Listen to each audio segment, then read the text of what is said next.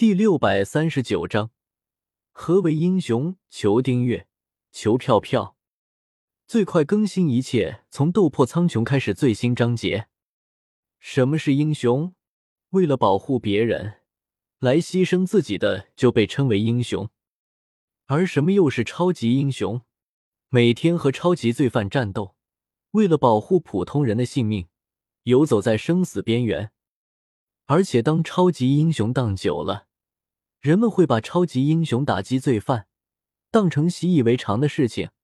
当超级英雄一旦做错事，还会得到人们无情的埋怨。拯救十次地球积累的威望，只需要误杀一人，就会全部毁于一旦。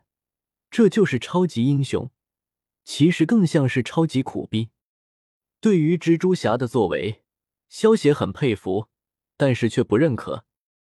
蜘蛛侠明明获得了超凡的能力，可是为了当超级英雄，他的女朋友误解他，而且因为当了超级英雄，也没有固定的工作，只能拍自己变成蜘蛛侠模样的照片，卖给报社，来换取一些微薄的工资。当超级英雄也可以，但是像蜘蛛侠这种属于苦逼级别的，自己的生活都一塌糊涂，就忙着拯救世界。这不是扯淡吗？比特其实很聪明，他随便发明一点东西，比如超级蛛丝，申请个专利，都能够赚个钵满盆满。但是这货只顾着去拯救世界，到头来还是个穷屌丝，真的是太浪费他的头脑和超能力了。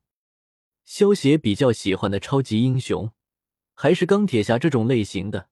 托尼·史塔克家产万贯，对于他来说。或许当钢铁侠只不过是他的副业罢了，更多的是能够满足他的虚荣心。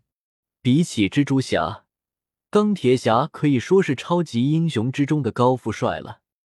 钢铁侠身穿钢铁战衣，蜘蛛侠只能穿自己制作的紧身服。钢铁侠换女人被换衣服还快，蜘蛛侠却只能苦苦的追求那个拜金女玛丽简。这两个人同样是超级英雄。但是蜘蛛侠这个超级英雄当的实在太憋屈了。萧协摇了摇头，身形一闪，出现在了下方的街道拐角处，加快速度转弯，与正在直走的比特·帕克撞在了一起。砰！比特·帕克直接反应不及，被萧协撞飞了出去，而且被巨大的冲击力撞在地上，手臂上还被擦出了一道伤口。不好意思。撞到你了，你没有事情吧？萧协伸手拉起一脸惊讶的比特，有些不好意思的说道：“我没有事情，不过你的力气好大啊！”比特拍了拍身上的灰尘，满脸的惊讶。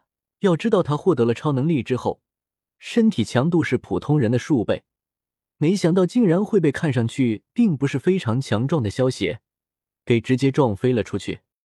我这个人的力气比较大。你的手臂受伤了，没事吧？萧协拿起比特帕克手臂的瞬间，顺手取了一些比特的血液。没关系，一点小伤，我回去贴个 OK 绷就可以了。比特满不在乎的摆了摆手，接着有些担心的检查起了自己的照相机。咔哒，啪嗒嗒嗒，一声脆响，比特帕克手中的相机在刚才的撞击之中。已经撞坏了，现在被比特帕克一摆弄，直接变成了碎片，零件洒落一地。这个照相机是我撞坏的，我来赔。不过我现在有急事，不能够去给你买个新的。这张卡给你，密码是六个零，你自己去取钱买个新的吧。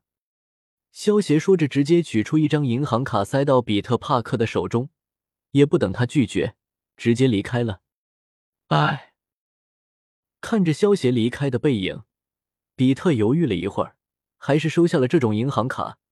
毕竟一个相机的价格抵得上他好几个月的工资了。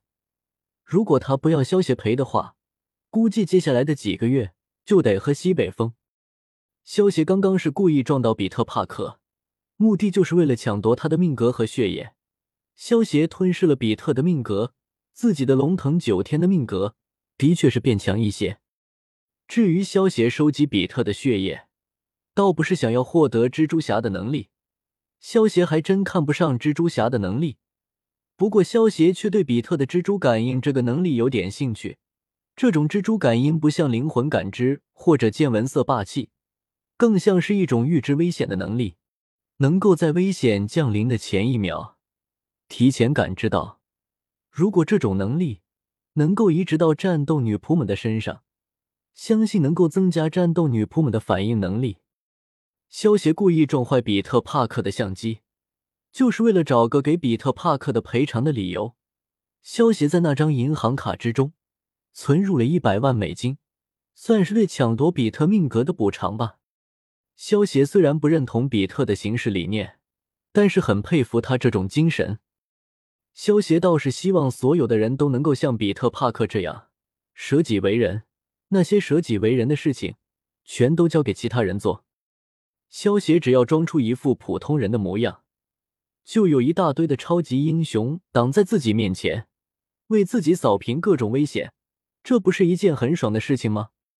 另一边的比特拿着萧协给的银行卡，一取钱才发现这卡里存着一百万美元，把比特吓了一大跳。不过因为不知道萧协的名字，又没有联系方式，就算想还给萧协，比特也找不到萧协啊。为了以防万一，比特只是取了几千美元去购买了一个新的相机。至于剩下的钱，等到下一次再见到萧协的时候，他再还给萧协就是了。小易，找到托尼斯塔克了吗？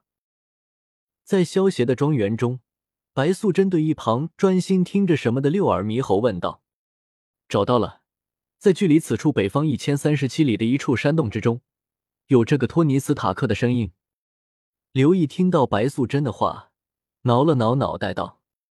伊卡洛斯他们利用六耳猕猴的血脉晶石，一共培养出了三只六耳猕猴。每一个六耳猕猴的实力都相当于中位神巅峰，并且以六耳猕猴的天赋，很快掌握了天罡三十六变，能够与一般的上位神强者一战。萧协为这三个六耳猕猴取了三个容易记的名字：六一、六二、六三。不过直接这么叫的话，有些太随便了，所以萧协就给他们的名字弄了一个谐音的叫法，分别是刘一、刘二、刘山。萧协这一次去见比特·帕克了，营救托尼斯塔克的事情就交给了白素贞，而为了找到托尼斯塔克，顺便测试一下六耳猕猴的天赋能力，所以找寻托尼斯塔克的事情就交给刘毅了。看清爽的小说就到。w w w. 点八零 t x t 点 com